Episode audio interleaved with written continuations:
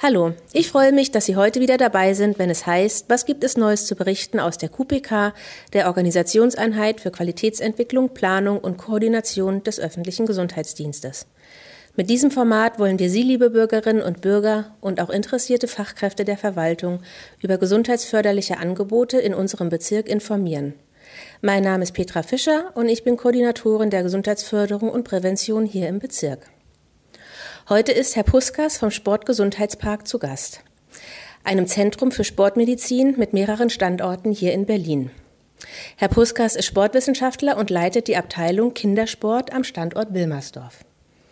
Dazu gehört auch das Angebot Fidelio, einem vielseitigen und spielerischen Bewegungsangebot für Kinder und Jugendliche im Alter von 6 bis 18 Jahren über das wir heute ausführlich berichten werden. Herzlich willkommen, Herr Puskas, und vielen Dank, dass Sie zu uns gekommen Gerne. sind. In den Trainingsgruppen wird bewegungsarmen, übergewichtigen oder hyperaktiven Kindern der Spaß an mehr Bewegung oder am Sport ohne Leistungsdruck vermittelt. Wie funktioniert das bei Ihnen? Ja, erstmal gibt es keinen Spaß im Sport. Wir alle wissen, dass wir kleine Erfolge im Sport brauchen, um Spaß zu entwickeln, damit auch Motivation zu entwickeln, immer zu kommen, öfter zu kommen. Und letztendlich führt das zu einem langjährigen Ehrgeiz, Sport zu machen, weil das ganz wichtig für die Lebensqualität des Menschen ist. Und das fängt in der Kindheit schon an. Mhm. Und wie erreichen Sie das mit dem Angebot? Bei den Überwichtigen zum Beispiel ist klar, wir konzentrieren uns nur auf schweres Übergewicht und Adipositas. Das heißt, wir mhm bilden eine Gruppe etwa im gleichen Alter, das heißt sechs bis acht Jahre darf zusammen trainieren, neun bis elf, zwölf bis 14, 15 bis 16, 15 bis 18 teilweise. Aber mhm. das ist ganz wichtig und alle sind übergewichtig und das ist die Grundvoraussetzung, dass jeder die Möglichkeit hat, die ganze Zeit, jede Minute kleine Erfolge im Sport zu suchen und zu bekommen. Und das führt dazu, dass sie sehr oft kommen und sehr gerne kommen. Mhm. Weil gerade übergewichtigen Kindern unterstellt man ja, dass sie sich auch nicht gerne bewegen und dass da Defizite bestehen. Also das können Sie gar nicht bestätigen. Das ist falsch. Wenn man bei uns eine Gruppe mit Übergewichtigen, mit schwer Übergewichtigen sieht, dann kriege ich immer die Frage gestellt, Moment, die machen ja ganz normalen Sport. Die sind heiß, die schreien, die brüllen, die grätschen, die machen alle Sportarten der Welt mit. Genau das ist es. In der Schule, in dem Verein, wo auch immer, sind sie Außenseiter. Das heißt, sie haben ein, zwei Übergewichtige in der Gruppe, die fühlen sich nicht wohl. Denn sie haben keine Erfolge. Meistens werden sie Torwart beim Fußball oder dürfen als Reservespieler gar nicht spielen am Wochenende. Das heißt, sie brauchen einfach Erfolge. Und bei uns sind sie alle gleich vom Alter her und vom Gewicht. Und plötzlich funktioniert es. Plötzlich benehmen sich alle normal. Und die passiven Verhaltensmuster, die sie gelernt haben, die werden bei uns nach einigen Wochen nicht mehr angewandt. Ach, das ist ja toll. Also auch wirklich was für die Psyche, die, was die ja, Kinder wichtig, mitnehmen. ganz wichtig. Wir können nicht Kopf und Körper trennen. Das gehört äh, zusammen. Das heißt, äh, Motivation findet im Kopf statt und letzten Endes sind wir dafür verantwortlich und äh, Eigenmotivation. Und dazu gehört auch, dass wir als Trainer funktionieren müssen. Das heißt, auch wir haben gewisse Aufgaben, die Kinder zu motivieren. Wir sind alles zusammen. Wir sind Coach, Vater, Figur, Schiedsrichter. Wir sind alles zu gleichen Zeitpunkt und sind auch Animateure für die Kinder, um sie zu begeistern. Mhm. Und wie läuft so ein Training konkret ab? Ich habe gelesen, dass Sie das auch ähm, Zapping-Training nennen. Genau. Das heißt, wir haben nicht eine Sportart, wir nehmen alle Sportarten der Welt. Wir arbeiten so mit 40 verschiedenen großen Sportarten, mit 20, 30 verschiedenen Kleinfeldspielen und die werden miteinander wahllos kombiniert. Das heißt, es kann wirklich sein, dass sie gleichzeitig Fußball, Basketball und Eishockey spielen und alle 30, 40 Sekunden, jede Minute werfe ich einfach einen neuen Ball ins Spiel. Die Sportart ändert sich, ohne dass sich dann irgendwie eine Sportart angebe. Das heißt, mittendrin, während wir Fußball spielen, schicke ich die Kinder an der Wand oder an die Sprossenwand und so weiter, hole sie wieder mit Würfel zurück. Alles ist erlaubt. Nichts ist verboten. Hauptsache die Kinder haben sehr viele kleine Erfolge. Mhm. Und die bewegen sich dann auch, also die reagieren auf ihre Impulse. Genau. Das heißt, sie bewegen sich sehr viel, weil sie spüren, dass es natürlich am Ende das Team gewinnt. Das Team, die Teams werden von uns immer neu zusammengestellt. Jeder darf und muss mit jedem spielen. Mhm. Also sind auch die Außenseiter sozusagen nicht äh, möglich bei uns. Und äh, letzten Endes tut der Mensch nur, um glücklich zu werden. Und Dopamin ist nun mal unser Erfolgshormon. Mhm. Und das Ganze mit Oxytocin, Sozial- und Kommunikationshormon, funktioniert seit Millionen von Jahren bei Menschen, bei Kindern genauso wie bei Erwachsenen. Das ist ein Beitrag zum Glück sozusagen. Richtig. Ja. Wie kommen die Kinder zu Ihnen in die Gruppe? Melden die Eltern sie einfach an oder ähm, gehen sie an Schulen oder an Einrichtungen? Werden, arbeiten sie mit Ärzten zusammen? Alles zusammen. Mhm. Wir gehen natürlich in den Schulen, in den Grundschulen, in den Oberschulen, in den Kindergärten, äh, nehmen Flyer mit, informieren die Direktoren, beziehungsweise die Lehrer, die Sozialarbeiter. Äh, wir schreiben die Kinderärzte an, was wir machen, wie wir machen. Äh, ganz wichtig, dort die Informationen, denn die Kinderärzte gerade haben, da laufen die Kinder an und die haben Riesenprobleme, weil sie nicht wissen, was machen wir denn mit den Tausenden von Kindern allein in Berlin. Mhm. So, wir sind die, wir haben das jetzt 20, 25 Jahre immer weiterentwickelt, dieses Konzept. Und wie gesagt, jetzt mittlerweile in ganz Berlin äh, trainieren etwa äh, ja, knapp 400 Kinder mittlerweile. Mhm. Das ist natürlich ein Tropfen auf dem heißen Stein. Mhm. Wir rechnen eigentlich mit schwer übergewichtigen Kindern so im Bereich um die 10.000 herum.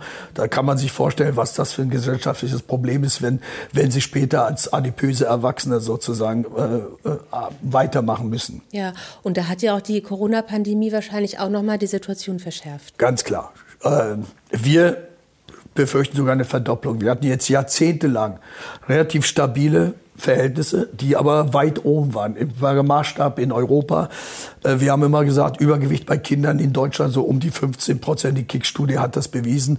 Und etwa sechs, um die sechs Prozent Mädchen und Jungs leicht verändert bei den adipöse Kinder, also extrem fettsüchtige Kinder. Mhm. Und jetzt äh, zeigen die ersten Studien, dass womöglich die Pandemie dazu beigetragen hat, dass diese Zahlen wahrscheinlich verdoppelt haben. Mhm. Das heißt, die stabilen Verhältnisse gibt es nicht mehr. Und das ist ein Erdrutsch, äh, würde ich sagen, der nicht aufzuhalten ist.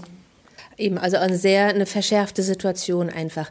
Wie ist das mit der Ernährung? Die ist ja eben auch teilweise dafür verantwortlich, nicht alleine die Bewegung. Gehen Sie darauf auch ein? Ja, natürlich, weil man kann das nicht trennen.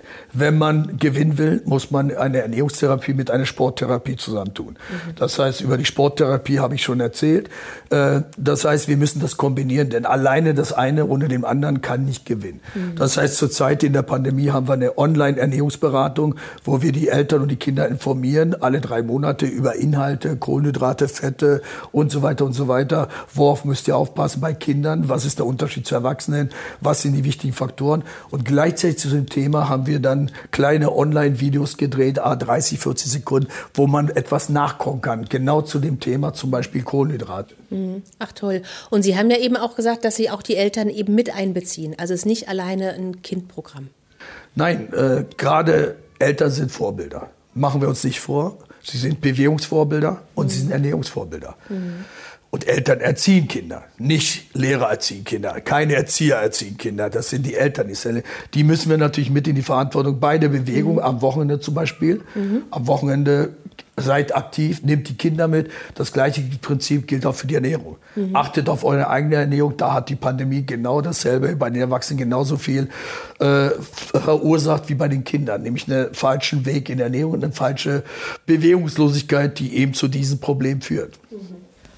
Und Sie haben den Standort eben jetzt in Wilmersdorf, den Sie betreuen und ähm, sind eben auch hier im Bezirk auch im Kontakt, ob Sie dann weiter in den Sozialraum gehen, um genau. da die Kinder abzuholen. Genau, wir haben auch gemerkt in der Pandemie, da die Kinder aus ganz Berlin bisweilen zu uns gekommen sind, dass einfach die Eltern nicht mehr bereit sind, länger als 40 Minuten Anfahrtsweg im Kauf zu nehmen. Und äh, da gibt es nur eine Lösung, die hat sich gesagt, man muss Fidelo vor Ort machen. Das heißt, geh dorthin, wo es weh tut. Geh in die Bezirke, so auch in Charlottenburg und Wilmersdorf, hol die Kinder vor Ort ab. Wenn sie zu fünf Minuten mit Fahrrad oder sechs, sieben Minuten zu Fuß kommen, dann haben wir deutlich höhere Anwesenheit. Wir haben jetzt schon nach ein Jahr gemerkt, äh, dass wir so um die 80 Prozent Anwesenheit, das haben wir in Wilmersdorf aus ganz Berlin, die Kinder deutlich weniger, um 25 Prozent weniger. Und für uns heißt es, wenn die Kinder öfter da sind, kann man sich schneller motivieren. Man erreicht viel schneller die Sportlichkeit, weil wir alle halben Jahr auch die Sportlichkeit komplett messen. Ganz wichtig für die Motivation. Und letzten Endes können wir das Körpergewicht halten und dann langsam abnehmen, wenn die Kinder sehr oft da sind. Und Arbeiten Sie auch mit Vereinen dann zusammen? Leiten Sie die Kinder teilweise auch an Vereine weiter? Ja. Und zwar in dem Fall Vereine im Bezirk selbstverständlich. Das heißt, äh, wir bauen gerade einen Übergang, dass die Kinder nach ein, zwei Jahren, je nachdem, wenn sie ihre Ziele erreicht haben oder fast ihre Ziele erreicht haben, nämlich sportlich besser zu werden, Selbstwertgefühl aufzubauen und Verantwortung auch zu übernehmen für sich selbst. Das können Kleinkinder natürlich auch, genauso wie ältere Jugendliche, dass da ein Übergang zu einem Verein erfolgt. Das heißt, wir kooperieren in jedem Bezirk mit ein, zwei Vereine und die Vereine freuen sich natürlich, weil sie auch sehr viele Kinder und Jugendliche in der Pandemie verloren haben, dass sie ein neues Klientel bekommen. Und diese Kinder haben natürlich die gleiche Chance wie alle anderen im Verein. Sobald sie abgenommen haben und sportlicher sind und entsprechend das Selbstwertgefühl haben, dann haben sie tatsächlich Spaß an in dem Verein, in dem Vereinssport, in der Sportart, die sie gerne machen möchten. Mhm. Sehr schön. Also ein sehr nachhaltiges Konzept und auch ein sehr nachhaltiges Vorgehen, ähm, was den Kindern und Jugendlichen ja dann zugutekommt. Ganz sicher. Ja. Vielen Dank, Herr Puskas, dass Sie heute darüber berichtet haben. Und ich hoffe, es war auch für Sie etwas Interessantes dabei, liebe Zuhörerinnen. Wir wünschen Ihnen alles Gute und freuen uns, wenn Sie das nächste Mal wieder dabei sind, wenn es heißt, was gibt es Neues zu berichten aus der QPK, der Organisationseinheit für Qualitätsentwicklung, Planung und Koordination des öffentlichen Gesundheitsdienstes.